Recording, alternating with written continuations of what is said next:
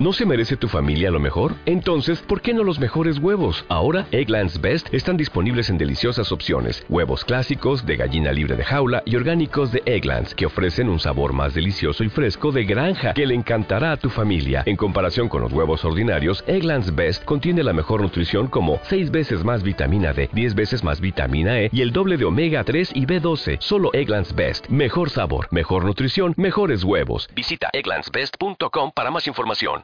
Pan, pan, pan, pan, pan, pan, pan, pan, mazapán, pan, pan, pan, pan, pan, pan, pan, pan, que le meto. Hola mazapanes, bienvenidos otra semana más, cada vez más cerca de la extinción, a Pang, podcast sobre cómics en el que, como siempre, me acompaña Jesús López. ¿Qué tal, tío? ¿Cómo te ha ido tu semana? Muy bien, yo estoy preocupado a ver si no vaya a ser que nos mate el virus o un meteorito que dicen que va a caer el mes que viene. Pero que pase algo ya, por Dios. El meteorito viene dos o tres veces al año, así que no sé, alguna vez caerá. Alguno acertará. Y con nosotros también, ya como siempre, está el Moni. ¿Tu semana qué? Bueno, pareciera de Jesús, pero yo menos preocupado. Yo lo acepto. lo Tú tienes papel higiénico, ¿no? Yo tengo papel higiénico, sí. Tengo ahí el Juego de Tronos. Muy bien. Pues nada, hechas las presentaciones, los somos superiores y el Morlock eh, que os habla, Ángel Jiménez. Ponemos la musiquita y vamos al turrón. Y volvió el sabor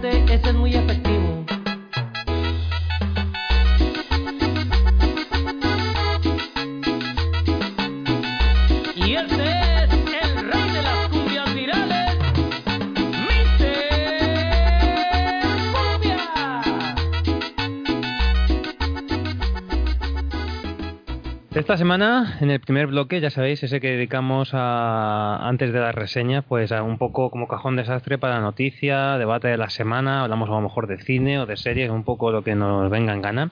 Esta semana la sección va a ser más pequeñita, pero un poco más especial, porque nos la va a hacer Dani, a quien recordaréis de hace un par de programas, que aprovechando los saldos de Valiant, la semana pasada se armó de valor y, temeridad, tanto Judith como él, y fueron a ver Bloodshot, la película protagonizada por Vin Diesel basada en el cómic Superventas, yo no, no lo digo yo, lo dicen, lo dicen ellos, y ha querido dejarnos su- sus impresiones de la peli, así que os dejamos con el audio y vamos a pasar después a las reseñitas, una vez eh, Jesús nos ponga un poquito la música de, de la serie de animación de los X-Men de los 90 para ponernos a tono.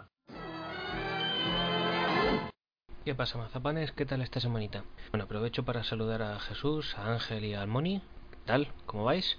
Esta semana os traigo la review de Bloodshot, la peli, no los cómics.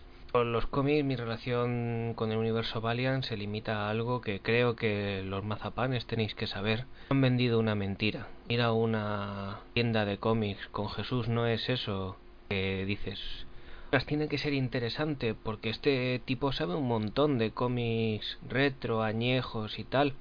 No, Jesús va a buscar la zona Valiant, va a localizar con su visión láser una grapa o un tomo de X o Manowar y te lo va a intentar meter por el primer orificio que vea. Que si es el hueco de la mano, bien, pero como sea el del culo, verás tú las risas y el espectáculo que montáis en la librería. Una vez resumida mi relación con el universo Valiant, ¿qué podemos esperar de esta peli? ¿Qué es lo que ha hecho esta peli? Esta peli eh, es muy noventera. Cuando en el cartel pone producida por los productores de Fast and the Furious y protagonizada por Vin Diesel, lo que cabía esperar es lo que hay. Acción, mm, no tiene excesiva comedia, excepto los personajes que claramente están pensadas para ello. Y bueno, eh, unos efectos especiales que cantan demasiado, pero tiene algo bueno. No nos intenta generar un universo. Es una película que puedes ver aparte, no necesitas saber nada sobre Harbingers, sobre Unity, sobre nada. Es una película que acaba y acaba. En sí misma se puede ver sola. No te está vendiendo que va a haber un futuro universo Valiant. Eso a día de hoy para mí es un punto a favor. Puede resultaros extraño, pero ya me empieza a cansar el tema este de que como Marvel funcionó, todos tenemos que tener universos. ¿Os acordáis de The Mummy, esa película que fue protagonizada por Tom Cruise y que fue un truñazo? Pues ahí acabó el universo oscuro de Universal. Esta película no intenta eso. Por lo menos es decente en ese aspecto y no nos vende humo. Nos vende la peli de Bloodshot, que es un superhéroe con super fuerza, eh, regeneración y demás, gracias a los nanitos. Y se ve envuelto en una serie de circunstancias y simulaciones de vidas pasadas que le hacen ir a por una serie de objetivos. Estos son los 20 primeros minutos de peli. Mm, ya después no está tan cargada de acción como cabría esperar. Vin Diesel actúa como cabría esperar y Guy Ritchie está tan sobreactuado como cabría esperar. La peli me ha gustado, sorprendentemente me ha gustado. Sabiendo que vas a ver una película que no te va a cambiar la vida, que no es profunda ni nada, es una, peli es una película que resulta entretenida, al menos.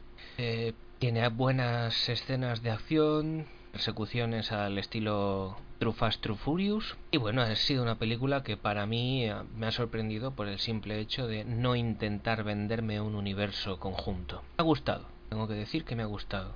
Me ha entretenido, me lo he pasado bien y no se me ha hecho un tostón. Tiene cosas del cine de los 90 que parece ciudad cliché, villa topicazo. Pero bueno, eh, es aceptable, no es la basura que muchos esperábamos. Mis punks, seis punks. Así que nada, con esto cierro, espero que vaya bien la semana. Ya sabéis, a leer muchos cómics. Chao.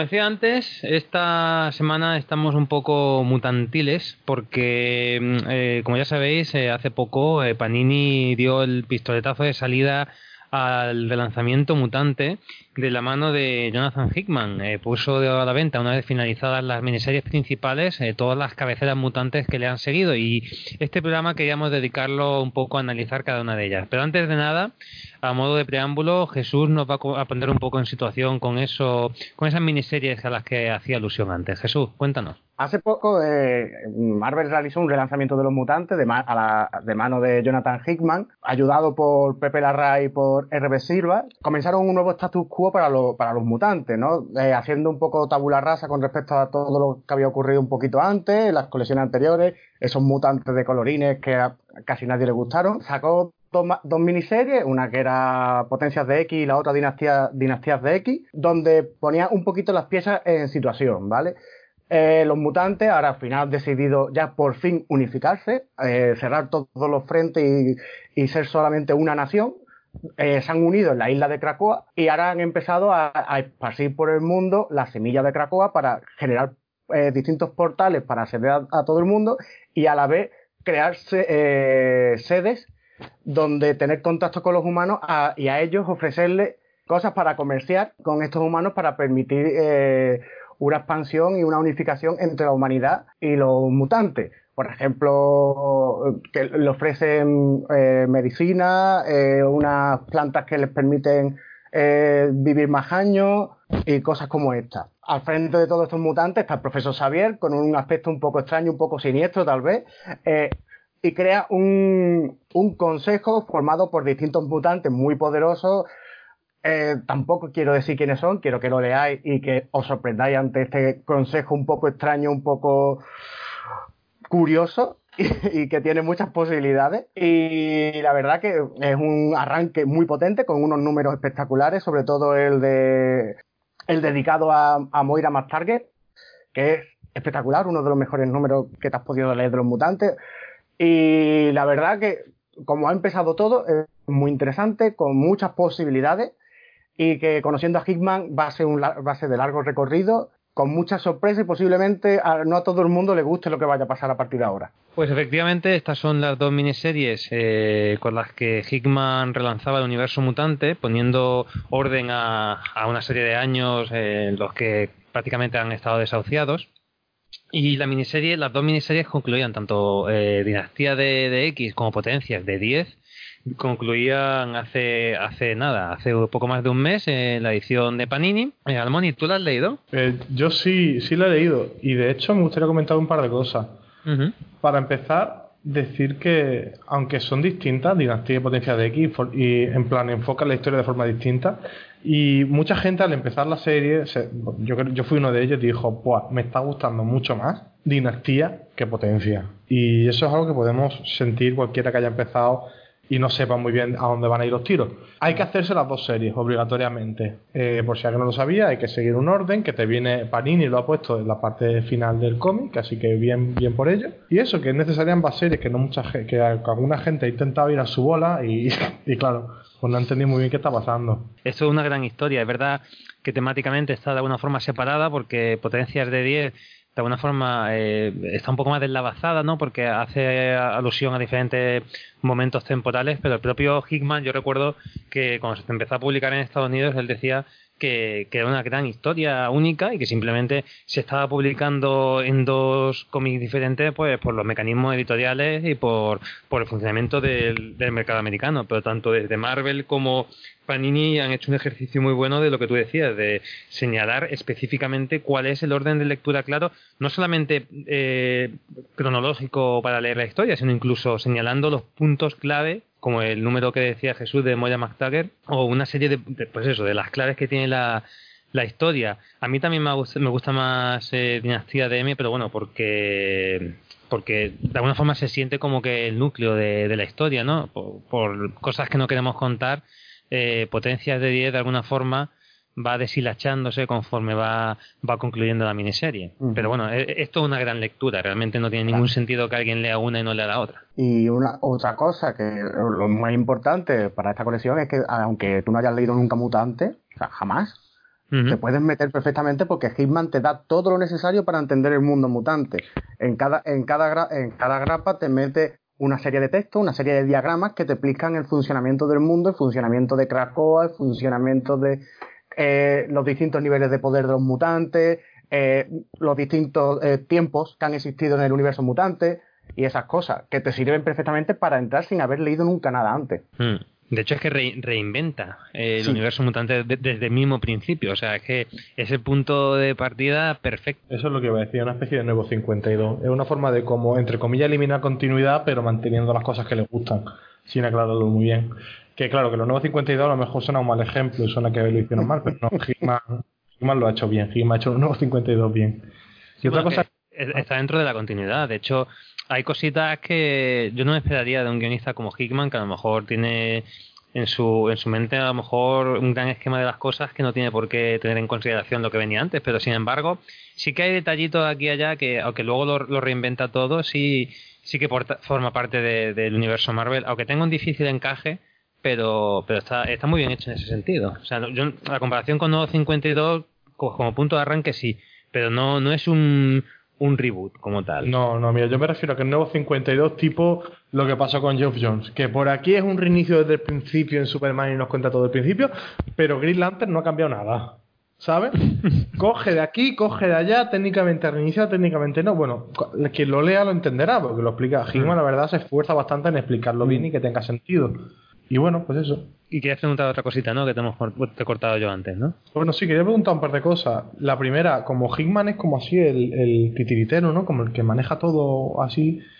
eh, realmente es como siempre ha habido. Siempre ha habido un editor de los X-Men, un editor de Spider-Man. ¿Es realmente él el editor de X-Men o hay, un, o hay alguien por encima de Hickman que da las órdenes? No, el editor de, de la línea mutante es Jordan White. Eh, Hickman solamente, bueno, o solamente entre comillas, es el, el arquitecto un poco de todo y parece eso, pues que supervisa todas las colecciones para que para que remen juntas, pero el, el- trabajo de, edición es de, es de Jordan White. Guay, guay, guay. Y otra cosa que yo quería, que me parecía curioso más que nada comentar, es la tendencia que tienen los mutantes a mudarse a islas. En plan, primero estuvo Genosha, después tuvo creo que Utopía era durante, Sí. durante ese tiempo Sí, después de...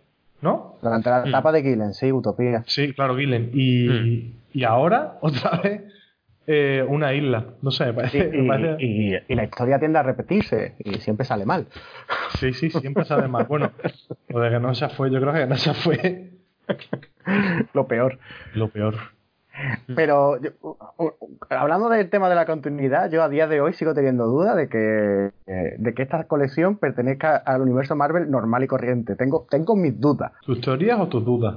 Tengo mis, tengo mis teorías, tengo mis dudas. Bueno, hay, eh, pu- puede ser que, que Hickman eh, eh, haga, sí, haga un, un roto ahí. Vale, Eh, Hickman, quiero decir, estructuró todo el multiverso con los cuatro fantásticos, ahí se cagó en la boca de todo el mundo. No me extraña nada, la verdad. Que, la- que los cuatro, mira, a mí no me gustan los cuatro fantásticos. Me he dado cuenta de que no me gustan los cuatro fantásticos leyendo los cuatro fantásticos de Hickman, y aún así me gustan los cuatro fantásticos de Hickman. Yo sé que si me leo los cuatro fantásticos que no lo escribiese alguien tan bueno como Hickman, seguramente no me gustarían, no me interesarían. Los Cuatro Fantásticos son, de hecho, creo que el único, los únicos personajes que aparecen en estas dos miniseries principales, que de alguna forma sí que ponen sobre el universo Marvel actual a, a estas dos miniseries, ¿no? En el primer número creo que, Mm. que salían, salían los cuatro y, y además lanzaban un tirito que luego va a servir de base a una miniserie, ¿no? Eh, cuando eh, el profesor Xavier hablaba decía, bueno, eh, Franklin, al hijo de, de Reed y de Sue, decía, tú eres mutante, tú ya sabes que cuando tú quieras en, en Krakoa tienes tu casa. Y parece que esa es la semilla para lo que va a ser la miniserie de Sedarsky y, perdón, y Terry Dawson. Yo la verdad he escuchado cosas muy buenas y tengo bastante ganas a esa miniserie, que ya ha acabado creo en Estados Unidos, si no me equivoco. No va por el segundo número todavía. ¿Tú, Jesús, iba a decir algo de tu teoría o ibas a hablar un poquito de la No, teoría sobre no, no, el universo? La, la- la teoría ahora mismo está muy, muy cojeado con pinzas y hasta que no avance un poquito más la serie no, no, me, no me atrevo a decir nada. A ver, pero desde los primeros números yo ya me conozco a Hitman, he leído cosas de él y quizás o no voy viendo detallitos que yo digo, que, que me hacen torcer el morro. Digo. Al- Algo raro hay, eso sí es verdad. Claro. Los personajes están. eh, Es verdad que una cosa a lo mejor puede que Hickman haga a menudo, lo hacía los Vengadores, o por lo menos esa es mi impresión. Que ponía eh, a los personajes más al servicio de la historia que quería contar. Y es verdad que algunos personajes suenan como muy raros, ¿no? No, suenan como ellos. Exacto, Entonces, exacto. bueno, pues sí, sí que puede que haya algo, algo raro ahí, o puede que sea parte de la historia, o simplemente que, que ah, Hickman quiere que le encajen esos personajes en la historia y bueno, pues lo, lo Sí, modifica a antojo. Es posible. Yo, yo todavía ah, imagino que hasta que no pase el primer año de colección no, no, no vendrá el primer giro de, de historia. Y el primer y, y yo tengo una yo tengo mi teoría de que el primer giro de historia va, va a sorprender y no le va a gustar a mucha gente. Y creo que sé por dónde va. O sea, creo, ¿vale? Creo. Por las pistas que, que veo. Mm. Y no, y no creo que y no creo que sea precisamente ni agradable.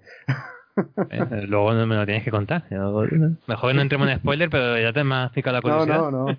Sí, sí, lo- luego, luego te lo digo. Pues nada, pues eso, finalizadas las miniseries, eh, concluyeron hace poco más de un mes. eh, ya Panini el mes pasado eh, lanzaba, ponía de, largo eh, todas la- las colecciones mutantes que derivan de, de estas dos miniseries, que recordemos durante los tres meses en los que se publicaron en Estados Unidos no hubo ninguna otra publicación eh, coetánea de la línea mutante. Una vez terminadas, sin embargo, decía, eh, se, arrancan varias colecciones que son las cuales de las cuales vamos a hablar a, continuación. Sin embargo, eh, la primera colección de la que, vamos a reseñar por naturaleza propia es la que la que guioniza Hickman, que es la cabecera principal de Patrulla X o X-Men. Esta que la hace con, con Lenny Francis Yu eh, a los dibujos en los primeros números. Sin embargo, no vamos a ser nosotros los que la vamos a reseñar, sino que va a ser un oyente, Carlos Osuna, que nos mandó un audio y, y preferimos que sea él el que, el que haga la reseña completa porque la verdad es que es muy detallada. Os ponemos esa reseña, comentamos nosotros un par de cositas y vamos a ir analizando una colección tras otra. Muy buenas amigos de PAN. Eh, soy Carlos y en esta ocasión voy a hacer una pequeña reseña, la primera también, así que, y esperemos que no la última, sobre un cómic. En esta ocasión será el número uno de la nueva cabecera de la Patrulla X o X-Men, también conocido, pues, a ver, ¿por dónde empezamos? Tenemos a los mandos al señor Jonathan Hickman, que en principio, bueno, eh, no está mal, es decir, eh, tenemos ahí un gran guionista, las expectativas, el hype ha sido grandísimo, eh, en cuanto se supo de que Hickman iba a llevar eh, de nuevo, iba a llevar a, a la Patrulla X y bueno, en un principio no está mal, ¿de acuerdo? Mis impresiones, pues, a ver, empezando porque yo diría que es bastante recomendable el, el haberse leído antes tanto Dinastía como Potencia de X para más o menos tener eh, una idea de lo que ocurre, ¿vale? Eh, porque ahí es donde Hickman ha establecido un nuevo status quo de la Patrulla X, ha sentado unas bases para ahora ir desarrollando. Eh, a ver, como nos tiene acostumbrado Hickman al principio, en el primer número, ocurren una serie de cosas que no nos aclara mucho al principio y no nos deja entrever, como por ejemplo pasa con su Oeste del Oeste, que me imagino que muchos lo conoceréis, que en los primeros números te deja un poco como, bueno, aquí que lo que ocurre, que lo que pasa, va poniendo una, eh, una premisa, va presentando personajes y bien, eh, vale, de acuerdo. Luego, a los dibu- al dibujo tenemos a Francis Yu, que bueno, Mm, No está mal, no está en su mejor momento desde mi punto de vista, aunque yo personalmente, y creo que ahí a lo mejor podemos compartir la gran mayoría, o espero, eh, yo hubiera preferido que hubiera seguido Pepe Larraz, hubiera sido, eso hubiera sido magnífico, que Pepe Larraz hubiera seguido con la cabecera de la Patrulla X, la verdad que eso hubiera estado increíblemente bien, la verdad, hubiera estado genial. Bueno, pues continuamos. Aquí, la verdad, a ver, mm, mi impresión, ¿vale? Eh, ha puesto en, eh, de entrada, eh, se ha centrado, por así decirlo, en eh, la familia, vamos a decirlo así, de Cíclope, ¿vale? La familia Summer. Eh, nos presenta, bueno, nos presenta, nos introduce a su padre, Corsario, está Jean Grey y demás, Cable aparece por ahí y bueno, ellos pues resulta que con el tema este de de establecer Krakoa como una nueva nación mutante y demás, pues se establecen, hacen su propia comunidad, por así decirlo, porque gracias a los portales que pueden hacer con las flores que, existen allí en la isla, y se ha hecho en la luna, así el de guay, se ha hecho su casa y se ha ido, se ha llevado a su familia a vivir allí, ¿de acuerdo? Pero eh, es un poco curioso porque, por ejemplo, aparece Lobez, ¿no? Como que también vive allí. Y es un poco, no sé, a mí no sé si es que a lo mejor Hitman más adelante querrá volver a tirar de aquel famoso trío amoroso Jean Grey, Cíclope y Lobez, ¿no? Quién sabe, quién sabe. Eh, bueno, pues la verdad que nos cuenta una historia al principio, de, van como una especie de base eh, donde se fabrican, preaparece ser centinelas, eh, liberan a una serie de mutantes y bueno, hay un pequeño momento en el que Cíclope tiene una conversación con su padre, que la verdad eso me ha parecido bastante curioso, eh, un acercamiento padre-hijo la verdad que ha estado bastante bien. Eh, y bueno, así a reseñar aparece también otro personaje que es la mujer de un personaje también encargado de la, de la fábrica de esta fábrica de, centinelas, que bueno, tampoco quiero hacer mucho spoiler por si no lo habéis leído, aunque me imagino que si habéis leído Patrulla X, eh, deduzco, como ya he dicho anteriormente, que Potencias y Dinastía de X le habréis leído. Eh, es uno de los científicos que fallece y aparece su mujer, en el que me imagino que querrá coger y devolverle el golpe, nunca mejor dicho, a la Patrulla X. Y bueno, ahí pues sienta ya de base una pequeña trama en el que no, no deja más sabor de boca. El primer número, bueno, pues lo dicho, pues es un, es un primer acercamiento, es una, una buena, no sé, ya a mí no me ha parecido nada mal. La verdad que está bastante bien, decente. Lo dicho, lo único que a lo mejor el dibujante, pues lo dicho, si hubiera mantenido Pepe Larraz, yo creo que hubiera sido muchísimo mejor, pero bueno, tampoco, tampoco está mal dentro de lo que cabe. Y bueno, y esperando a ver el siguiente número. Yo para mí la verdad es una de las series que voy a seguir. Bueno, lo dicho, han salido un montón de cabeceras. Ahora con la nueva eh, Patrulla X, mm, hay ahora mismo como que cinco, va a salir una sexta, Ángeles Caídos. Y yo la verdad sinceramente. Voy a seguir solamente dos, que va a ser esta, X-Men y X-Force, por un poco nostalgia con Remender, que bueno, eso hablaremos un poquito más adelante. Y ya está, por varios motivos, por dos principales, porque las demás cabeceras no me llaman mucho la atención, sinceramente, y la segunda y principal, por el precio, a cinco pavos cada grapa, son 30 euros al mes solo en las cabeceras de los mutantes. Y como que no, lo siento, siento Panini, pero ahí no, lo siento, pero no demasiado, que voy a seguir dos y bueno, y por ahora estas dos. Así que nada, eh, lo dicho, que perdón si me he extendido demasiado, que bueno, que lo he dicho a mi parecer. Eh, en general, creo que es una grapa decente. Esperemos que poco a poco vaya dando esto una trama más acorde, eh, más interesante. Veremos a ver si de verdad juega con el tema del clásico trío amoroso, como ya he comentado antes, entre Loveno, Cíclope y Jean Grey, que bueno, que podría estar bastante interesante a ver desde el punto de vista de Hickman qué tal. Y nada más, por aquí me despido y esperemos que volvamos a escucharnos y a oírnos por las redes eh, en otro nuevo programa de Punk. Un saludo, hasta luego. Después de la reseña de este hombre, mm, la verdad que poco más puedo decir porque es bastante completita. A comentar que, eh, que eso, que es un número muy continuista con lo que ocurre en, las dos miniseries anteriores, donde eso vemos a la, a la sobre todo a las está dedicado a la familia Summer principalmente y vemos los cambios que ha habido en, el universo mutante últimamente. Vemos a, Cable más joven, vemos cómo están viviendo dentro de Krakoa, los, los detallitos de Hickman en, ese diagrama de, la, casa Summer es espectacular. No sé si habéis fijado las habitaciones de Jean Grey, Loberno y Cíclope. Sí, que están juntitas, ¿no? Están ah, juntitas, eh, eh, están juntitas y la, y la de Cíclope tiene puertas para ambas habitaciones. Así que esa teoría de que Cíclope y Loberno lo mismo.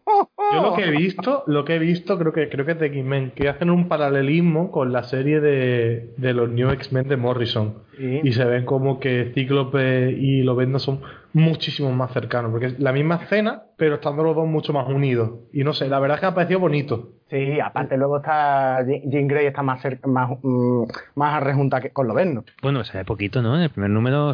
No, no, no, digo más, eh, más adelante. Lo que se ha visto en la escena esa que dice él. Mm. Bueno, ¿y qué os parece a vosotros el dibujo de, de Lenny Yu? Que a mí me, la verdad es que me dio bastante bajona después de los números de Pepe Larraz y RB Silva. Eh, bueno, es Yu y la verdad que no está en un buen momento. Normalmente este tío dibuja bastante mejor. A mí me, gustó, a mí me gustaba mucho en, su, en sus Vengadores. Sí, yo creo que es un tío que, que con los años. Oh, a mí me gustaba mucho al principio, hace ya casi 20 años, pero es que la verdad es que cada vez lo veo más, más suelto y con, como más decanado, ¿no? Que el tío hace lo suyo y va tirando.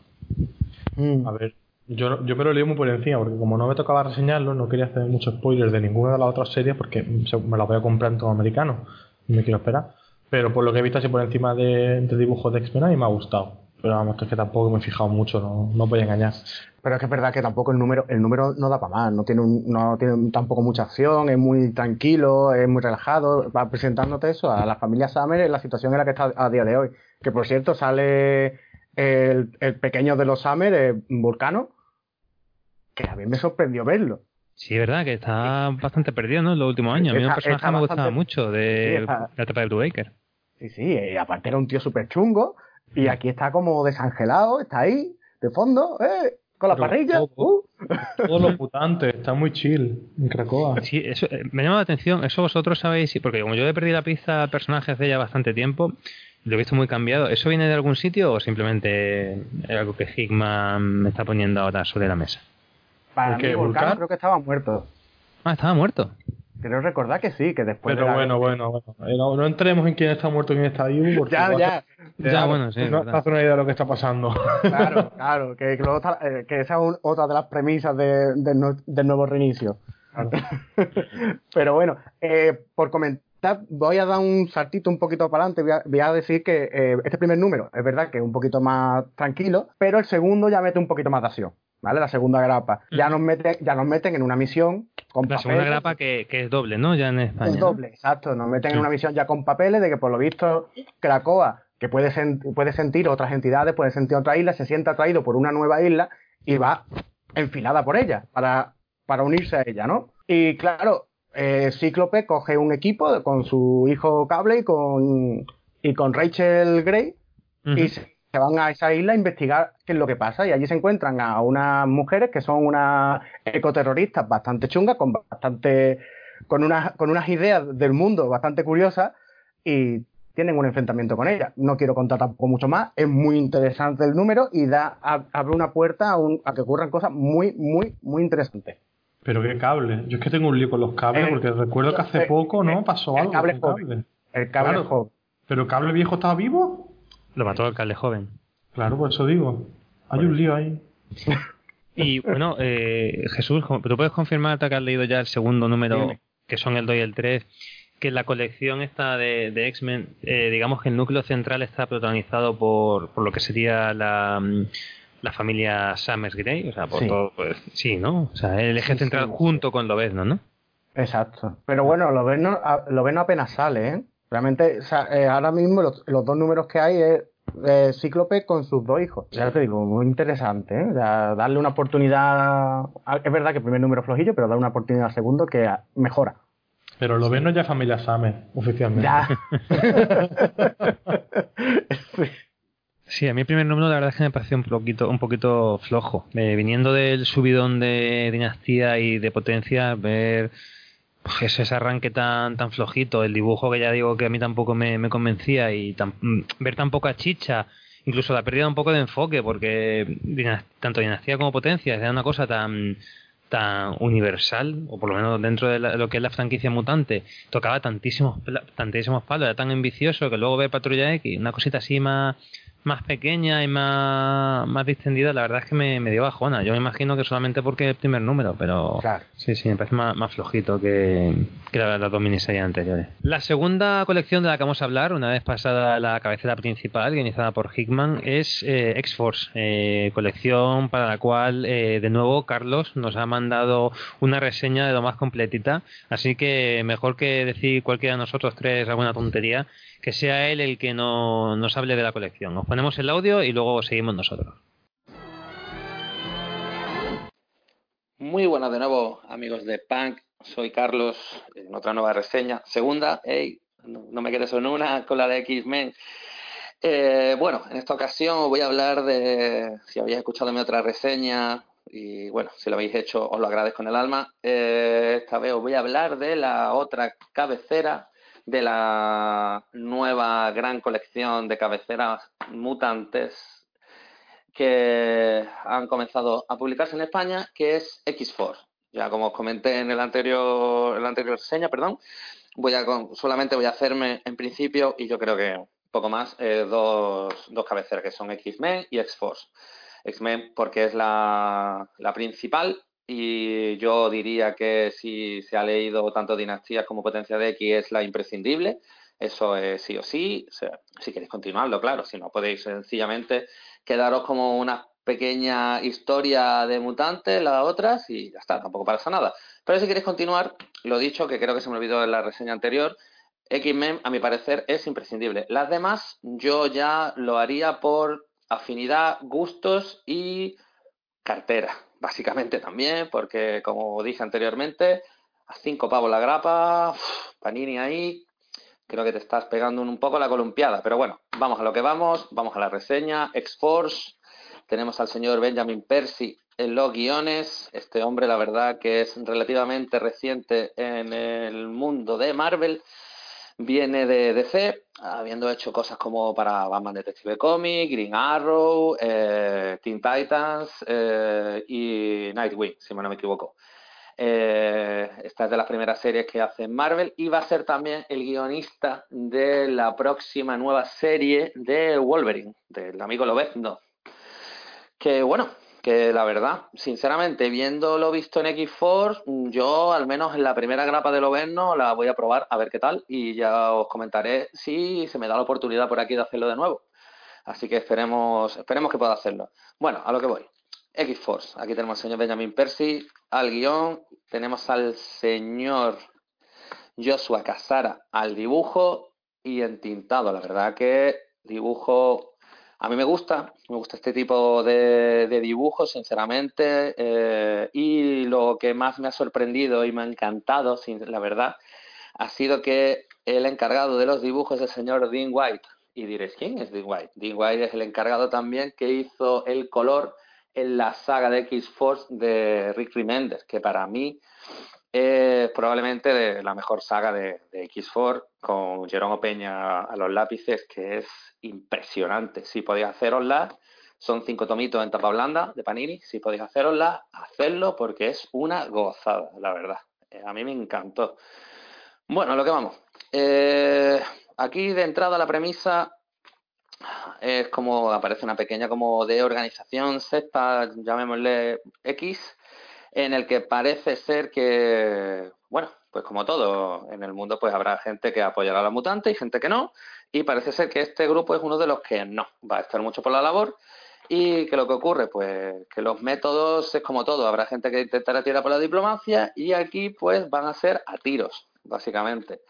Eh, lo dicho, el dibujo la verdad que me gusta bastante. Hay una introducción en el que aparece, por ejemplo, lo he dicho antes, como hay muchas cabeceras, casi todas van a estar bastante interconectadas entre ellas, pero se pueden leer de manera totalmente independiente. No es necesaria tener que leérselo todo. Si eres un super fan de, de la patrulla X y te gusta en general, pues bueno, y tu economía te lo permite, adelante, sin problema. ¿vale? Aparece lo dicho, aparece esta pequeña, es como una reunión en la sexta, eh, cazan a Domino, que aparece por aquí, eh, luego pues aparece de nuevo la isla de, Cracoa, que recordemos que es la isla estado-nación de los mutantes, que tanto Charles Xavier como Magneto han, establecido y han dado al mundo de que van a ser una nación. Y luego, bueno, pues se sigue eh, transcurriendo la historia, aparece una serie de personajes que no se saben bien quiénes son, como en un vuelo, y de repente, pues bueno, hacen como una especie de asalto a la isla y bueno, pues lo dicho, que X-Force yo creo que ya más o menos sabemos por dónde van los tiros, nunca mejor dicho, y se lía parda, se lían a tiros, el amigo Logan saca garras, Bestia Sam también, en fin, se lía un poco pardísima y amigos, aquí esta grapa sí me ha dejado con la última viñeta, si la veis os vais a quedar un poco a cuadros. Eh, ¿No os ha pasado nunca de una grapa, serie, cómic o algo que cuando la habéis terminado leer habéis dicho necesito el siguiente número para ver qué ha pasado aquí? Pues esta es una de ellas porque hay un Spack Play eh, eh, bueno, dibujo a pantalla a, página completa, que no me sale. Dibujo a página completa en el que, la verdad que te quedas un poco bastante a cuadros y lo dicho, con ganas de quiero la grapa 2 para ver qué ha pasado. Eh, entonces, bueno, el aquí el enganche para la siguiente y esperando a que salga es bastante, bastante grande. Porque, guau, lo dicho, si tenéis la oportunidad de verlo, hacedlo y ya veréis, os vaya a quedar un poco bastante a cuadros. Eh, bueno, en general, pues lo he dicho ya varias veces, es una de las que por, por nostalgia voy a seguir, porque soy el grupo, por así decirlo, paramilitar de pegar tiros son. Son los mutantes a los que no les importa si tienen que cortar una cabeza, cortarla, si tienen que cargarse a alguien, hacerlo, y no van a tener miramiento en ello. Entonces, a mí esa parte un poco más, poco más tirando a adulto, un poco más violento y demás, me encanta. Entonces, por eso es una de las cosas por las que voy a tirar a esta serie. En definitiva, para mí, me gusta mucho el dibujo, me gusta el color, mm, como ya dije, esto de que se parezca al, al X4 de Remender me ha encantado, me ha encantado eso, la verdad. Son puntos que ha ganado al menos para mí. Y esperando con ansia que salga la segunda grapa y a ver qué es lo que ha pasado en relación a la última página del cómic de la primera grapa. Lo dicho, eh, para mí Mm, Es una serie que sí voy a continuar. No es que me haya dejado frío, al revés, me ha dejado con unas ganas tremendas del siguiente número. Y genial, para mí genial. Tanto X-Men como X-Force, la verdad que muy bien las dos, al menos por ahora. Esperando y deseando a ver qué nos depara el futuro y esperemos que siga en esta línea y esperemos que siga a mejor incluso. Lo dicho, que aquí dejo mi reseña. Esperemos oírnos prontos y escucharnos por las redes. Y un saludo para todos, amigos de PAN, y hasta pronto. Chao. Pues esta ha sido la, reseña de, de Carlos de, X-Force. Yo la verdad es que me he leído el primer número y estoy bastante de acuerdo con él. Eh, también destaco cómo ha hecho él el, dibujo. Yo no, te- no conocía al artista, pero me, me ha dado muy buenas vibraciones. Me ha recordado eso a, a Peña y el color de Dean White, como decía Carlos, también me ha recordado mucho a, a esos X-Force de, de Remender y, y Genoma Peña, incluso también a, a Ciencia Oscura de Remender. Eh, el tono es chulo. Eh, vosotros que creo que habéis leído el segundo número, eh, ¿qué podéis decir? ¿Se confirman las buenas sensaciones? Sí, bastante. El segundo número es acción pura y dura con, con lo que tiene que tener los, los X4, que es acción y violencia raudales. Y aparte con un, con un dúo dinámico como Loverno y el Chico Mega, que está genial. La dinámica del Oberno con Chico Mega, una pasada, tío. Pero desde siempre, bueno, desde siempre, desde, yo creo que desde la etapa de Jason Aaron, ¿no? Más o menos, que los dos tienen muy buena química. Hmm, Pero en el primer número no salía Chico Mega, ¿no? ¿O me lo estoy No, inventando? sa- sa- sale, en el segundo, no. sale ya en el segundo. Sale en la portada del primero. Sí, com- como miembro del equipo. Claro. Pero ya te digo, en el segundo, eh, además está, se ven cómo, cómo usa sus poderes de una forma increíble, la verdad, la verdad, alucinando con el personaje, cómo ha evolucionado y todas las cosas que han hecho con él. Y es una de las grandes creaciones de Morrison, ese personaje, o sea, puede salir mal de él. Sí, a mí me- encantaba tanto eso, cuando lo creó Morrison, como lo que lo que mencionaba el Moni, lo- la etapa de Jason Aaron en Loberno y los X-Men. Mm. Era genial, chico Mega ahí. Luego creo que estuvo, claro, se hizo más popular, yo creo que lo estuvieron mareando de un sitio a otro. Y, y bueno, espero que sea ahora cuando vuelva a, a darle ese protagonismo que, que el personaje amerita. Su última serie fue Los Vengadores de la Costa Oeste, donde empezó a salir con buen pool.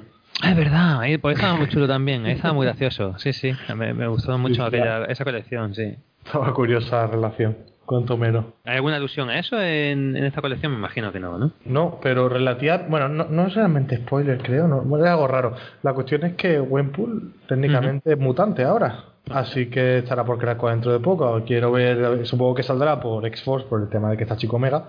Quiero ver más o menos a ver si sigue, si siguen llevándose esa química, si Kickman adopta esa química como es parte de su canon, podría ser interesante. Pues esa ha sido X-Force, la segunda cabecera de la que hablamos. Nos quedan cuatro todavía. La tercera, de la que nos va a hablar Almoni, a mí personalmente me parece la más floja de todas, pero que sea él el que nos la describa. Estoy hablando de, de Excalibur, ¿verdad? ¿Te parecen más flojas Calibur que Fallen Angel? Fallen Angel no lo he leído, pero Excalibur me parece- me parece una mierda. Entonces, no sé. Uf, uf, no tienes ni idea, no tienes ni idea. No tienes ni idea a lo que te enfrenta. Bueno, para empezar yo no voy a hablar solamente de esta, voy a hablar seguida de dos, porque las dos están muy relacionadas, que una es Fallen Angel. Bueno, no están, no están relacionadas para nada, realmente, mentira cochina la mía. Pero sí que los protagonistas principales tienen que ver, así que mientras explico uno, pues de paso explico las dos.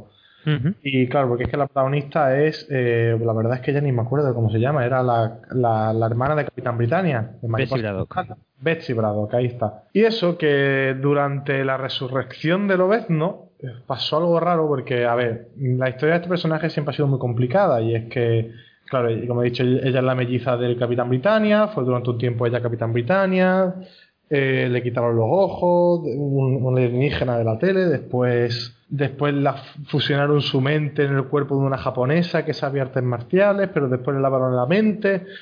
Y bueno, es un lío. La cuestión es que Mariposa Mental es más bien conocida como asiática. Y después de, de la resurrección de los no me acuerdo cómo se llamaba la serie, que técnicamente muere. Y, pero ¿qué pasa? Que la conciencia de, de Braddock, al ser una, te- no sé si era telépata o psíquica, no sé, tiene poderes de ese tipo mentales Telequinético. telequinético, pudo reconstruir su cuerpo original tras su muerte. Pero por otro lado, el cuerpo original de la japonesa fue revivido.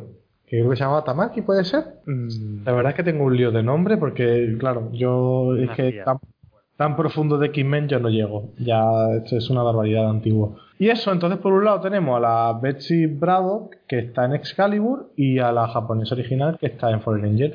Y voy a llamarla la, la japonesa porque si a Ángel le pareció una mierda a Excalibur, es que todavía no ha salido Fallen Angel, porque que Fallen Angel es... Bueno, para empezar la cancelaron en las primeras semanas y dijeron, ya está, llega a 6 y para. Sí, acaba de terminar en Estados Unidos. Sí, sí, sí, pero que lleva para largo. Y bueno, que eso, voy a empezar hablando más o menos por- Excalibur, que Excalibur, eso, está más enfocada al universo mágico, al, universo, a un- al, al otro mundo. Si alguien sabe lo que es el otro mundo, pues si no, se lo explico. Otro mundo una especie de realidad alternativa que no, es, que no es otra dimensión, es algo distinto, en el que está pues todo el universo este de Camelot, donde está Berlín, donde estuvo Arturo y toda esta gente. Y ha pasado algo con la magia que no quiero entrar, que ha hecho que los personajes los personajes de este grupo de Excalibur que está formado a mí me llamó personalmente la atención porque está formado por Apocalipsis y Apocalipsis un personaje que a mí me ha gustado mucho y también está Gambito y Pícara que los dos me gustan mucho y dije bueno vamos a darle una oportunidad al parecer se ha hecho hay un problema con los portales y hay un portal que lleva a otro mundo a este otro mundo no me refiero a otro mundo que se llama así es, es que es que La, Y- la- la- perdona que te interrumpa, la alineación de la serie, o sea, no soy yo, es, es muy random, ¿verdad? es, es no, no tiene ninguna clase de sentido yo La esperaba relataba, me estaba acordando y decía, "Pero si no tiene ningún sentido, es que yo qué sé. Eh, Esperaba encontrarme algo coherente, pero desgraciadamente no. Y eso no, no, no hay mucho más que decir. Hay, hay un problema con la magia, que la actual monarca de este otro mundo está interesada en resolver y culpa, obviamente, a los mutantes, porque no hay quien más a quien culpar en el universo. Y, y de eso va, realmente. Si te gusta el universo mágico, te va a gustar. Porque realmente no está no, no, no es tan mierda como dice Ángel, está interesante. Si te interesa esto, claro. Si no te interesa, pasa de él. Y por otro lado, Fallen Angel, pues pasan cosas al final de X-Force, como lo ha dicho Carlos, y no pueden, los mutantes no pueden abandonar la isla de Krakoa. Pero el cuerpo japonés, que ahora tiene conciencia de la japonesa, no sé muy bien por qué, porque al revivir tendría que tener también la mente de Betsy Bravo. Pero bueno, no sé, es que hay muchas, muchas cosas que yo no entiendo de esta resurrección rara. Y, y eso, quieren abandonar la isla. También está X23, también está Cable y, y hay, un tema de mafiosos de por medio, pero la verdad está tan mal explicado, está tan poco interesante y, y avanza tan mal que no, esta, esta serie sí que se lleva suspenso para mí, totalmente. Eh, Excalibur no, Excalibur me ha gustado a mí personalmente.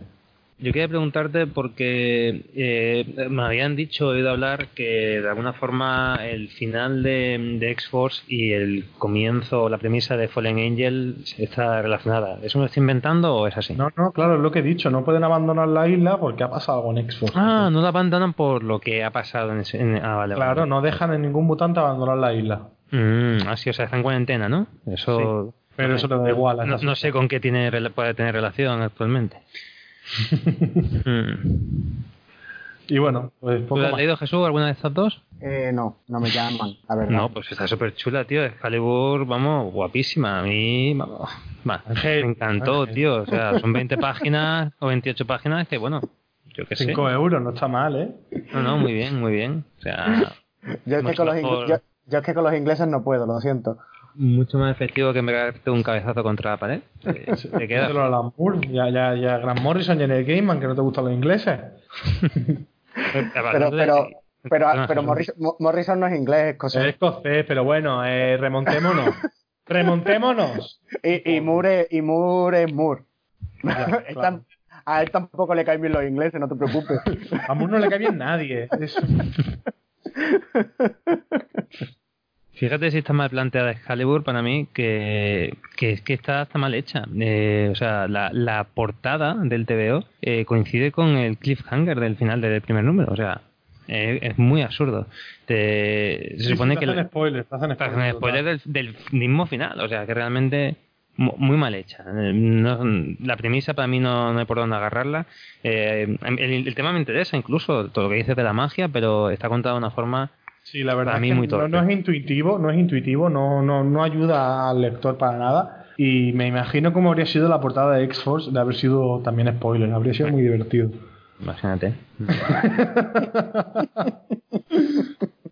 Pues nos hemos quitado ya dos colecciones, Almoni se las ha despachado rápido, estas dos últimas, estas dos colecciones de, de mutantes, y nos queda rápido. por ahora eh, otro peso pesado, al menos en cuanto a, a los implicados. Estoy hablando de nuevos mutantes en la cual vuelve a salir el nombre de Hickman, ¿no, Jesús? Pues sí, eh, está la segunda colección que, que guioniza Hickman, la- pero el tema es que no la guioniza él solo, también la co-guioniza con, con Ed Brisson, porque luego Hickman un poquito más adelante deja, deja la colección. Y esta está dibujada por Rob Reis, que tiene un dibujo muy, muy chulo, con un estilo precioso. Y la colección, eh, el primer número, lo mismo, te pone en situación de cómo están los nuevos mutantes, de cómo están viviendo eh, su día a día en Cracoa. Y Mancha Solar decide, decide que ya es el momento de, de unir a todo el grupo. Así que vamos allá por Bala de Cañón, que está por ahí en mitad del espacio, perdido con, con Golpeadora, que están allí los dos a tomar por culo lejos, criando, criando al hijo. Y nada, se montan en la nave de, de lo- del padre de, de Scott la, ¿cómo se llamaban esta gente? Los, Los sacadores estelares. los saqueadores estelares, exacto. Eh, se montan en la nave de ellos y van de viaje. Los saqueadores deciden hacer un alto en mitad del camino para robar una cosa, engañan a esta gente y los chiquillos se encuentran en una situación un poco comprometida con el Imperio Shiar. A mí ese primer número me pareció un poco sosete, la verdad. Eh, lo que más destaco es el dibujo de Rod que como tú mencionas es muy chulo. Eh, me recuerda un poco una mezcla entre Phil Noto y, y Sienkiewicz, ¿no? O sea, a lo mejor Sienkiewicz un poco más hecho, más comercial de alguna forma. Y, la verdad es que me parece muy chulo. Y luego otra cosa que me gustó es que coge la alineación clásica de Nuevos Mutantes, evidentemente, pero también añade personajes de una colección a la que yo tengo mucho cariño, que es Generación X. Tengo entendido que la- el, reparto de trabajo entre Brisson y, y Hickman es y eso tengo digo que tengo entendido porque creo que pasa sobre todo a partir del segundo número. Eh, los personajes que están en el espacio los guioniza Hickman, mientras que lo- el grupo que se queda en, en Cracoa es de lo que se encarga Percy. Pero yo solo he leído el primer número. ¿Esto me puedes confirmar que, que se desarrollan en estas dos tramas principales, Almoni? Eh, ¿O Jesús? sí, en, eh, en la, en, la, en la segunda grapa sí ya se, no- ya se ven las dos, las dos alineaciones los, do- en los dos sitios distintos. No, tenemos la historia en el espacio y la historia de la Tierra, aparte con también con cambio de dibujante en ¿Ah, ambas sí? historias. Sí, eh, la, en la historia del espacio seguimos teniendo a, mismo, a, a Rob Race y en la, en la otra tenemos a otro dibujante, se llama Flaviano ah, Amentaro. Yo tengo una duda. Dime. Mira, a mí del, yo es que de Nuevos Mutantes no he leído nunca nada. Uh, cero. mal. Sí, sí, cero, cero, cero. Pero sí que he leído de Magic. He leído bastante de Magic porque ha estado, ha estado en los X-Men, en el Uncanny X-Men de Bendis, creo. También estuvo en los de Gillen, creo que también estuvo un poco. Eh, también he leído algunos What If en el que haya salido. Y es un personaje que a mí sinceramente me interesa. De todo, yo creo que es el único que conozco y me interesa. ¿Me recomiendas esta serie sin haber leído nunca nada de Nuevos Mutantes o mejor me introduzco un poco antes? Yo te recomendaría, eh, yo te recomendaría que te leyeras el segundo hormigol de los nuevos mutantes. Que aparte de la etapa de Bill Sienkiewicz con la saga de, del oso místico, que o sea, increíble. O te puedes buscar el Marvel Gold de tapa blanda de, de la misma saga, ¿vale? Simplemente para meterte un poquito eh, en Vale, vale, vale. Después me la mandas por WhatsApp y le echo un vistazo. ¿Vale? Y, o- y también la, la miniserie de Maggie, de, donde, que te cuentan dónde obtiene los poderes mágicos que tiene y todo eso, que también está muy chula. Y ya está, yo creo que con eso sería suficiente para saber de qué van los nuevos mutantes y conocerlos un poquito. Es que eso, yo intenté leerla y me quedé un poco, no sé qué está pasando aquí, no sé quién es ninguna de esta gente. A lo mejor puede ser la serie que más hay, que es más necesario leerse algo antes para entender lo que está pasando, porque Sí, en a- X-Men, en X-Force, en las, todas las que yo he dicho, no hacía falta, bueno, quitando puto Fallen Angels, no hacía falta tener mucha idea de lo que estaba pasando antes, pero en. X, pero en Nuevos Mutantes sí que he visto, sí que me he visto perdido. Sí, es que Nuevos Mutantes es como. eh, es que. eh, como que continúa, aparte lo- los personajes no sabes exactamente en qué edad están, porque parece que los han rejuvenecido con respecto al statu quo que tenían antes. Sobre todo porque teníamos a Mancha Solar, que era eh, un empresario que manejaba IMA, y ahora vuelve a ser otra vez otro, otro nuevo, un joven mutante eh, de alumno de la escuela o qué. No, es que no eso, esas, esas cosas con las edades a mí me tienen un poco descolocado. Y sobre todo el- la trama con, o sea, lo que le pasa a Loba Venenosa, que Loba Venenosa parece una niña. Y en X Factor no era una niña. Hombre, en X Factor no era ninja para nada. ¿Vale? Pero es que, pero es que Lo- Loba es, es que es una- es es súper infantil. Bueno, pero, pero aquí eso lo explican un poquito, ¿no? Eh, es uno de los personajes que vuelven, por decirlo de alguna forma, ¿no? Lo venenosa. que bu- No bueno. sé, No sé No. si le pasó algo, la verdad es que todavía no me he terminado. Estoy, estoy checando el hermano del Eh, colegio. unos personajes que vuelven. Sí. No quiero contar mucho más. Ya, pero no he spoileado a Ángel lo que le pasa. Que luego, vuelve, vuelve, vuelve. no Pero, pero, pero, vuel- pero, pero vuelve muy joven. ¿Vale? Vuelve muy joven. Luego, Mancha Solar, yo una de las cositas que más me interesan de, de esta colección, tanto Mancha Solar como una vez que salga Bala de Cañón, porque lo que tú decías antes, Jesús, de que dirigía Ima, eh, eh, es un personaje que precisamente ha sido Hickman en Los Vengadores el que le ha dado un gran desarrollo después de haber estado bastante tiempo olvidado. Entonces esa dinámica que a mí me gustaba mucho entre él y Bala de Cañón de la etapa de Los Vengadores de Hickman es una cosa que, bueno, pues, que a priori me llama bastante la atención de los nuevos mutantes. Sí, sí. Y nada, en el, en el segundo número se vuelven a rejuntar, no te preocupes. Ah, ya, han tardado poquito. Tarda un poquito. Es más, y en el segundo número, en la parte de los mutantes de la Tierra, recuperan a personajes que, lle- que llevaban bastante tiempo perdidos y que son de la etapa de Morrison, en los mutantes. Ah, guay, guay. Tenemos al, al chico pájaro este. Ah, a pico, ¿no? Sí, a pico. Sí, con una y a, y a la novia, con una historia, oye, con una historia bastante, bastante chula. Es verdad que la serie, para mí, un poquito más floja que los X-Men, pero oye, está entretenida si te gustan los personajes, estás dentro. Muy bien, pues salvo que queráis añadir algo más, yo creo que vamos a pasar ya a la última colección que, de la que nos queda por hablar, que es Merodeadores, de la que voy a hablar yo un poquito. Es una colección que guioniza Gary Dagan y la dibuja Mateo Loli. La premisa básica es que Kitty Pride, bueno, ya no podemos llamarla Kitty, ahora hay que llamarla Kate, porque ya es mayor, se mete, se mete un piñazo intentando cruzar uno de los portales a Cracoa, no consigue entrar, va, va a piñón y bueno, pues se choca, se parte la nariz. Entonces, sin saber todavía el porqué y coordinada con Emma Frost, con la que tiene una rivalidad bastante curiosa, y el apoyo y los recursos de, de Club Fuego Infernal, eh, Kate se va, se echa al mar ahora, como si fuera una pirata, y junto con una serie de personajes, que de nuevo yo creo que es una alineación bastante random, pero como está guay, pues da un poco igual. Se, pues como decía, se dedican a, a liberar mutantes eh, que están eh, viviendo en zonas conflictivas y que no tienen acceso fácil o directo a esos portales de, de Krakoa.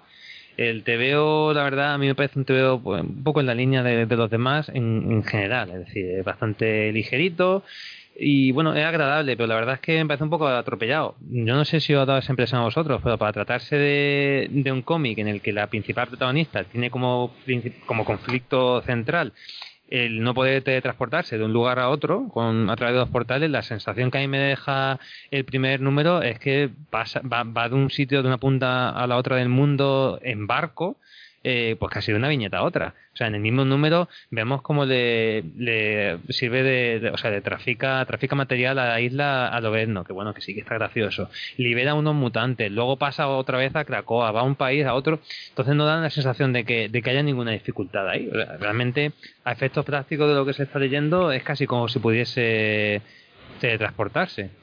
Así que bueno, eh, sí, tiene algunas escenas chulas el primer número. Me gustó especialmente la escena de acción en la cual se pueden ver bien los poderes de, de Gata Sombra. Pero más allá de eso, me deja un poco indiferente.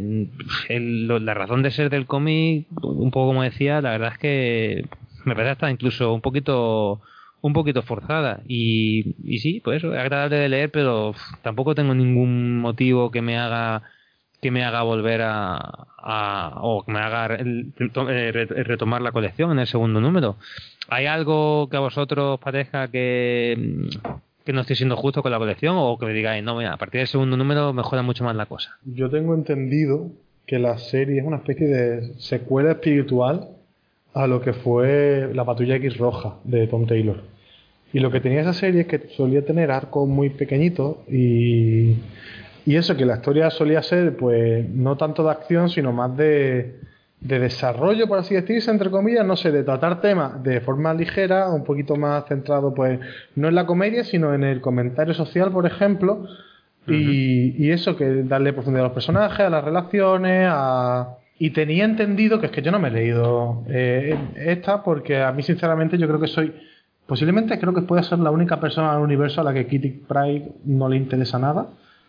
creo que literalmente soy la única persona porque veo a todo el mundo muy enamorado del personaje y yo todo lo que leo del personaje no, no nunca me ha llamado entonces por- decidí no hacerme la serie pero eso es lo que he oído que va a ir muy por esos tiros ¿piensas que puede ser así? Yo no es lo que he visto en el primer número, pero bueno, mm, igual luego sí que se desarrolla de esa forma. No, no es desde luego lo que he visto, lo que he leído yo.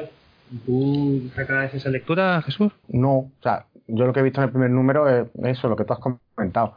Es verdad que a mí, a, a mí que Kitty Pryde es que me gusta mucho como personaje y me, y me encanta y me encanta verla siendo el personaje fuerte y, que, y como capitana de barco y dándolo todo, o sea, me encanta. Y el segundo número es más o menos más del mismo rollo. Es más, eh, eh, el tema pirata ya ahí con papeles porque hasta se viste de pirata.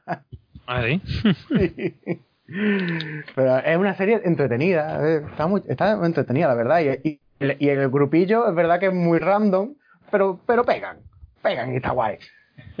Pues muy bien, pues entonces yo creo que ya hemos dado un repasito a las cabeceras principales. De momento, bueno, tienen que llegar más, pero estas son las que se han publicado por ahora. Eh, como ya hemos señalado por aquí y por allá, todo esto lo está publicando Panini en grapa. Eh, va a ser grapa doble, si no me equivoco, a partir de ahora todas las colecciones, ya sabéis, cinco pavitos por, por, por grapa. Los tomos recopilatorios tardarán bastante en salir, eh, como viene siendo la política habitual. Sin embargo, y es una cosa que me, me señalaba mm, Almoni, es verdad que en Estados Unidos eh, la primera recopilación que se ha hecho de este material no ha sido la habitual, de pasarlo cada colección en tapa blanda, sino que antes de eso se está publicando una colección de tomos que se llama Dawn of X, que recopila cada, cada, o sea, cada tomo recopila un número de, de cada colección en el orden que se supone o que nos señalan ellos que tenemos que leer, la verdad, Almoni. Sí, sí, la verdad es que creo que puede ser un formato interesante para la gente que quiera leérsela toda, que a lo mejor le sale más barato o a lo mejor queda mejor en la estantería. Y no, no es mala idea, o sea, es como es como lo como podría ser una especie de Shonen Jump de cómic americano, no sé, podría estar interesante. Mm, Sí, lo que pasa que yo qué sé, es que tampoco creo que tengan eh, parten todas de la misma base, que son las migajas de, de Hickman, de lo que hace Hickman, pero tampoco creo yo que a mí me parece un poco mm, eh, falso o artificial que te quieran vender un orden de lectura de esas colecciones, porque bueno, yo es verdad que Fallen Angel no la he leído, pero las que sí he leído, que son todas las demás, no veo no veo ninguna conexión necesaria entre ellas, o sea que que bueno, que, que eh, si alguien tiene miedo de decir, "Oh, joder, es que me da la sensación de que me tengo que comprar todas o si no, no, No, no, no no. voy a entender algo. No, para nada. O sea, cada colección es, es independiente de la otra y, y ¿verdad? Completamente. Otra cosa que a lo mejor me gustaría comentar son los rediseños de personajes que han aparecido. De, de la serie o, de, Sí. o, en gene- o en general de todo. Los- no, el rediseño, por ejemplo, el que ha tenido Cíclope, un nuevo, bueno, Cíclope que siempre ha tenido trajes muy chulos, a mí el nuevo me Mm. gustó bastante el azul. Sí, a mí. Ma- Magneto vuelve al blanco otra vez, Xavier tiene un pedazo sí, de casco en la cabeza que parece el de los nuevos mutantes de... No, los nuevos X-Men de Morrison. Eh, Xavier lleva eh, un casco que es el mismo casco que tenía eh, Red Richard Ultimate. sí, sí, sí, Eh, totalmente. eh, exactamente igual. o Pero, sea. pero a ver, hay, to- a ver, hay que decirlo. ¿eh? El casco es original de Cere- Cerebra, ¿era en ese entonces? O Cerebro, ya no me acuerdo cómo era. Ujú. Eh, de, de Morrison, es exactamente lo sí, mismo. sí, sí, el mismo rollo, sí, sí. El que usa. Eh, no, yo- a, mí, me- a mí me ha gustado mucho el rediseño de todo. Para diseños chulos los que se han visto de que ha hecho David Valdeón de la nueva colección de X Factor. Eso sí que me parece muy muy destacable y muy guays. Eh, De hecho, a mí me parecían personajes nuevos y después he dicho, no me jodas. Sí, sí, le van a dar un cambio de aire interesante.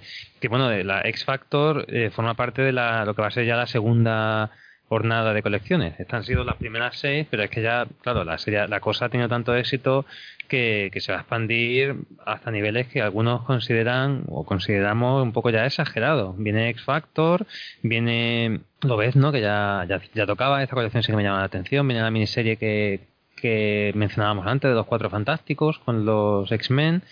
Venía también una colección protagonizada por sidekicks, ¿no? De, de los principales es héroes. verdad, es verdad, eso me llama la atención. ¿Ha, ha- ¿ha habido alguna vez en la historia algo de eso? Yo qué sé, yo qué sé, un poco, un poco raro el A concepto. mí no me suena, ¿eh? pero, pero los diseños me han gustado mucho. ¿eh? La, la, la Cíclope me ha encantado respecto al diseño. Pues eso, eso todo tiene que llegar, bueno, ya irá incorporándose poquito a poco en la estantería. Bueno, y cable, la nueva colección de cable, que creo que esa va en tomo en Panini, va a ser de las poquitas que va en principio en tomo. Eh, antes de despedirme, me gustaría que hicieseis una valoración general de todas estas colecciones. ¿Qué os ha parecido? No, no tanto ya el relanzamiento mutante de Hickman, que, que yo creo que nos ha gustado mucho a todos, sino mm, la, la remesa de colecciones. ¿Con qué sensación os quedáis? Pues yo la verdad que tengo, tengo esperanza. Tengo esperanza en que esto funcione y que, y que vaya bien, porque, hombre, ti- tiene, tiene cositas para que la cosa tenga enjundia, la verdad. A ver, yo es que me he centrado más en la morralla. Entonces, Claro. Pero bueno, yo le tengo muchísimas esperanzas por cómo se ha vendido, por cómo se ha presentado todo al principio y por cómo se está, cómo ha empezado a desarrollarse. Ya hablaré, intentar, bueno, quizás hablo de ello, quizás no, ya veré cuando salga el tomo americano, que sale en abril, de los X-Men por lo menos. Y, y no sé, la verdad, fe le tengo. Y, y X of Sword, que no lo hemos mencionado, que va a ser el nuevo evento crossover mutante. ¿Es verdad? Solamente por la imagen, a mí me ha gustado. O sea, y es que soy muy básico, lo siento muchísimo, pero a mí me ha gustado. Eh, que A la, ver. la- la- la imagen es espectacular. Fanser- Fanservice puro y duro. Vamos, me la han vendido con esa pedazo. Vamos, que tiene un sable láser cíclope, es que no sé qué más le puedo pedir a la vida. Y lo ven ahí con su espada, qué guapo, por Dios. Buscar la imagen. Si no habéis visto la imagen del próximo evento, X of Sword, que, que a saber cómo traduce Panini, tengo que ver eso. Echarle un ojo, está, está curioso la imagen. Pues sí, a mí la verdad es que en general me ha dejado bastante bajona todo este relanzamiento, porque veo que mm, me da la impresión, me encantó lo que hizo Hickman en las dos miniseries principales, me pareció súper ambicioso, muy sofisticado, eh, renovó el universo mutante, pero, pero vamos, como hacía muchísimo tiempo que no, que no se hacía y lo tocó todo, o sea, eh, es que no, le falta ambición y además cumple. En, en pocas páginas, cada número, y en general, la- las dos miniseries te contaban una historia súper amplia. Y mi- la impresión que me da es que las colecciones nuevas cogen migajas o premisas argumentales del universo rico que deja Hickman detrás, porque es que deja posibilidades infinitas. Y bueno, pues eso van cogiendo premisas do- todos guionistas y hacen trabajos decentes, pero da la impresión de que son un poquito más, pues, como muy convencionales, ¿no? De te veo mucho más normalito, un- como otra liga. No sé, es como si los creadores de Arrow hiciesen un spin-off de Watchmen. ¿sabes? Yo qué sé, pues sí, vale, pues no está mal, pero me deja me deja una sensación un poco, pues eso, de, de bajona, lo que decía lo que decía antes. Y luego, luego lo positivo que tengo que decir es no, perdona, pero, que, pero es que tú quieres que, te que, que esto vaya por lo alto todo el rato. Tendrá que primero bajarte un poquito a la tierra, decirte, espérate, que esto no va a ir siempre a, a, a 100%. Relájate un poquito, vamos a meterte en situación poquito a poco, poquito a poco, y de aquí a seis meses explotamos otra vez las colecciones y a ver qué pasa. Yo a esto habrá Claro. que darle por lo menos eso, un margen de nueve meses como mucho. Mira, Y a, ver, y a ver qué ocurre. Mira, Ángel, piensa que quedan pocos meses para que todo esto de Krakoa se derrumbe. piensa eso. Porque, porque eso está destinado al fracaso. Porque los mutantes, todo lo que hacen, todo lo que toca, está destinado al fracaso. Y no me refiero al fracaso editorial, me refiero al fracaso de que van a morir bastantes mutantes. Y eso No, pueden, no pueden tener nada bonito. Exacto, no pueden tener nada bonito. Piensa eso, piensa que ahora mismo todo es muy bonito, pero dale tiempo. Pero ¿Vale, eso, precisamente de que dices que van a morir muchos mutantes, también es uno de los problemas que, que tengo con, con la historia de. Con, con- bueno, con el planteamiento que hay ahora. Eh, dos de los ejes fundamentales sobre los que gira mm, este planteamiento nuevo de, de mutantes son, por un lado, eh, que la muerte deja de tener mm, la relevancia que tenía antes y por otro lado que se abren mucho las puertas a que se a que se remodelen cosas entonces por esa regla de tres si bien en la historia de Hickman que son manos muy capaces y que claramente tiene una, una historia muy ambiciosa pensada funcionan pero dejad pero en el contexto general de todas las colecciones a mí lo que lo que me deja ahora es un recurso fácil Eh, la muerte ha dejado de tener importancia No, realmente no, no. a mí me da igual quién muera o quién deje de morir Tú piensas, piensa, estamos hablando de Hickman, ¿vale? La muerte ha dejado de tener importancia, como tú dices. Van a empezar a morir ideales, tío. Van a empezar a, a- empezar a morir cosas que ya no son personas, que ya son formas de pensar, ideales. Va, va- a ser muy interesante, yo creo, que va a cambiar el estatus a los mutantes. Y el, el mismo hecho ese que tú dices de que la muerte pierda significado, porque es que no pierde significado para el lector, pierde significado para la persona, para el personaje, para todos los personajes de ese universo. No sé, no sé. La verdad es que es que es Hickman, tío. Es que es Hickman, que te presenta una cosa y mañana vamos a estar en el espacio, tío. Sí, pero Hickman hace un rinconcito ahora. O sea, además de Hickman hay seis o siete guionistas ahí trabajando que si utilizan eso de forma superficial, pues a mí me... La verdad es que me quita... Es que me da un poco igual lo que pasa en las colecciones porque doy por hecho que no tiene ninguna repercusión. Bueno, pues ya está, pues todas son ideas. Ya está, aquí Sí. tenéis multitud de ideas. Mm, Todas son respetables porque a Ángel no le falta razón y yo creo que a mí No, tampoco. Así que, Mm. bueno, tenéis de todo aquí. Y la opinión de Jusu, pues como no importa, pues. Pues exacto. Di algo, tío. Pues, exacto, pues exacto, yo qué quieres que te diga, así que ya lo habéis dicho todo. Yo, es que lo único que puedo decir es eso, es que dale tiempo. Lo que pasa que es que Ángel quiere que, que le den que le den lo más gordo, quiere la segunda temporada de Arrow en dos números. ¿No? ¿Arrow tiene segunda temporada? ¿Eh? ¿Arrow tiene segunda temporada? Sí. La- la- lo único bueno de la serie. Pero, o sea, Ah, yo la quiere- abandoné después de los tres primeros capítulos. Como No, todo el no, mundo. no. O sea, él, él, quiere, él quiere que le den lo mejor de lo mejor en dos grapas. Espérate, chiquillo, dale, dale un tiempo, dale nueve meses. Ya, pero es que- es que las empieza- cosas se tienen- que las cosas se Empieza con lo tienen que com- mejor de lo mejor. Es que, claro, pero es que la miniserie, o sea, la masiserie esta de, que hizo es para des- dar un golpe en la mesa y decir, esto es lo que yo quiero contar. Y ahora tiene que coser otra vez las cositas a fuego, a fuego lento para darte otra vez sorpresón. Que el segundo plato ya llegará y cuando llegue, que seguramente será el evento este de las espadas, mm, se nos caerán las bragas al suelo otra vez. Bueno, es este verano, por si alguien no lo sabe, este verano empieza el evento en América. Eso. Pero lo más seguro que eh, será una, un evento gordo al año. Pero vamos, como Bueno, siempre. Yo, no quiero terminar con una bajona. También, eh, eh, a cambio, yo tengo que decir que, que la franquicia mutante a día de hoy y después de muchísimo tiempo ofrece una sensación inigualable, incluso en comparación con el resto del universo Marvel, de, de cohesión, de, de que todas tienen una dirección común, de que están remando hacia el mismo sitio. Y, y me gusta mucho la figura de Hickman como, como showrunner de todas, porque la sensación que a mí me deja es que todo es importante, incluso que sea una sensación impostada, es la, lo que tengo yo y además funciona muy bien. Eh, a mí la- cada vez que se publica una colección o que se habla de que hay una nueva cabecera mutante, yo lo que, lo que pienso es que pertenece a, a un mismo todo y te obliga como lector a por lo menos a considerarla, a decir, bueno, voy a leerla, a ver si me interesa o no me interesa.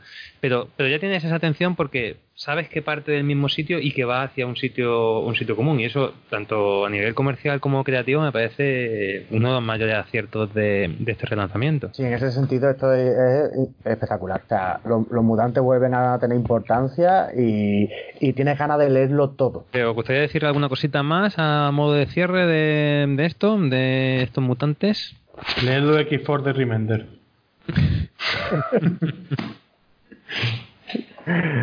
Pues nada, pues con esto y un bizcocho eh, vamos a dar por finiquitado el programa de, de esta semana, que ha tenido un sabor X, que es lo que nos gusta a nosotros. Y eh, pues os emplazamos como siempre a, a la semana que viene, que no sé todavía lo que, lo que traeremos, pero seguro que, que está guay. Eh, antes de despedirme, eh, recordad que tenemos un, un email en el que podéis mandarnos vuestros audios. Los- queremos que nos los mandéis, queremos que participéis con nosotros, que esto cada vez sea más, más cooperativo. Y poco más por mi parte, Jesús, nos vemos la semana que viene. Nos vemos la semana que viene. Y eso, que sin vosotros no somos nada. Enviarnos cosas. Almoni, la semana que viene estás por aquí. Por supuesto, además me han cancelado las clases por el coronavirus, entonces. Hombre, Y eso, también decir lo mismo que Jesús. Muchísimas gracias a todos por oírnos. Eh, A mí me hace mucha ilusión poder compartir todo esto, que a mí me gusta mucho hablar. Así que eso, gracias a todos por escucharnos y por enviar vuestros audios. Pues no me queda mucho más que decir. Mientras no nos pongan el Skype en cuarentena, aquí estaremos nosotros el viernes que viene dando la turra. Hasta luego.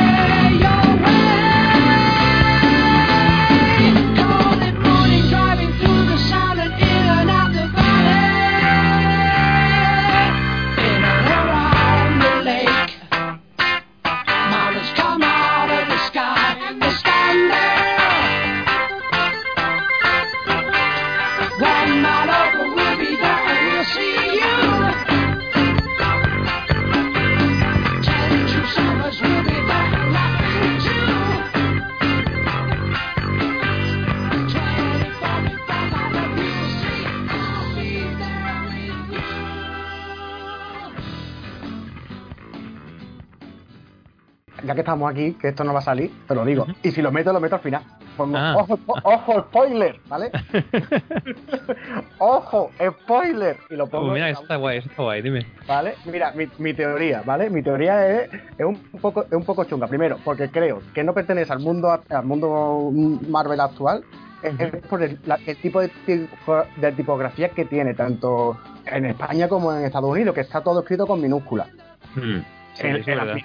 Minúsculas, las minúsculas hasta día de hoy pertenecían al, un- al universo Ultimate. El universo Ultimate es verdad que ha desaparecido, pero se pueden reutilizar para otro universo que se puede Bueno, inventar. bueno, bueno, bueno. Espera, espera, espera. No ha desaparecido, ¿eh? ¿Alguien Bueno, sí que Venom al día? No, se, re- no, se recuperó en, Spider, en Spider-Man 2, es verdad. No, pero me refiero, ¿alguien lleva el día Venom o no? Yo voy un tomo de. Yo voy a, a Matanza Max absoluta, es lo último que he leído. ¿Puedo hacer un mini, mini, mini, Sí, mini spoiler? Sí, venga. Es que relaciona con esto. Eh, en, el último, en la última grapa de Venom se descubre cuál es la motivación del Reed del universo multi- Ultimate. Ujú. Sí. No voy a decir más, pero la motivación es que quiere volver a su universo Ultimate, que parece sigue existiendo. Sí, sa- salió en, Sp- en, en Spider-Man 2, si no Sí. recuerdo mal. Pero que eso, eh, el Red Richard Ultimate sigue hablando con minúsculas. Sí, sí, sigue hablando con minúsculas todavía. Por eso. Por eso habla con minúsculas y todos los demás, todos los personajes de los X-Men hablan con minúsculas.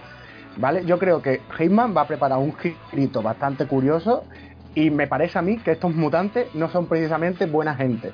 Y en cualquier momento se va a liar. Y, este, y el profesor Xavier me- o sea, siempre ha sido un tío muy turbio y Hitman estoy seguro que va a ser como... lo va a convertir en un Red Richard 2. Toyo Arado. ¿eh?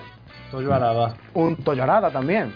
Va a pegar un girito y va a decir, pues, ah, que a partir de ahora los mutantes dominarán la Tierra. Paca. Y se va a liar el taco bien, bien liado. Se acabaron los flores, me cago en la puta. Segurísimo. Y, y cuando ocurra ese giro, descubriremos que no es, no pertenece, o sea, no es, la historia que nos está contando no es de nuestro universo. Es de otro. Bueno, pues. Vas a ver. Molaría, molaría. Pero segurísimo, o sea, de que, que, que lo mismo es una paja mental mía, pero es que las, pi- yo la, he visto cuatro o cinco cosas que me han dado pie a eso. Y en X-Men, en X-Force, todas estas series también están minúsculas, que no me he Sí. fijado. Sí, sí, sí. Sí, sí, sí. Uf, uf, uf. Me dice que solamente House of X y Dinastía de No, no.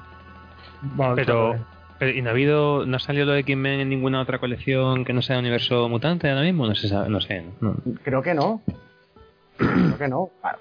Y si Bueno, eh, eh, está en la miniserie de los Cuatro Fantásticos esa. Sí, pero ahí, bueno. Pero esa hay que ver si está escrita en minúsculas o mayúsculas. Y pero ese sí tiene que estar dentro del universo Marvel porque además eh, sale. Franklin sale con el pelo negro, que es como está ahora mismo en la colección de los Cuatro Fantásticos de, de Slot. Sí, sí.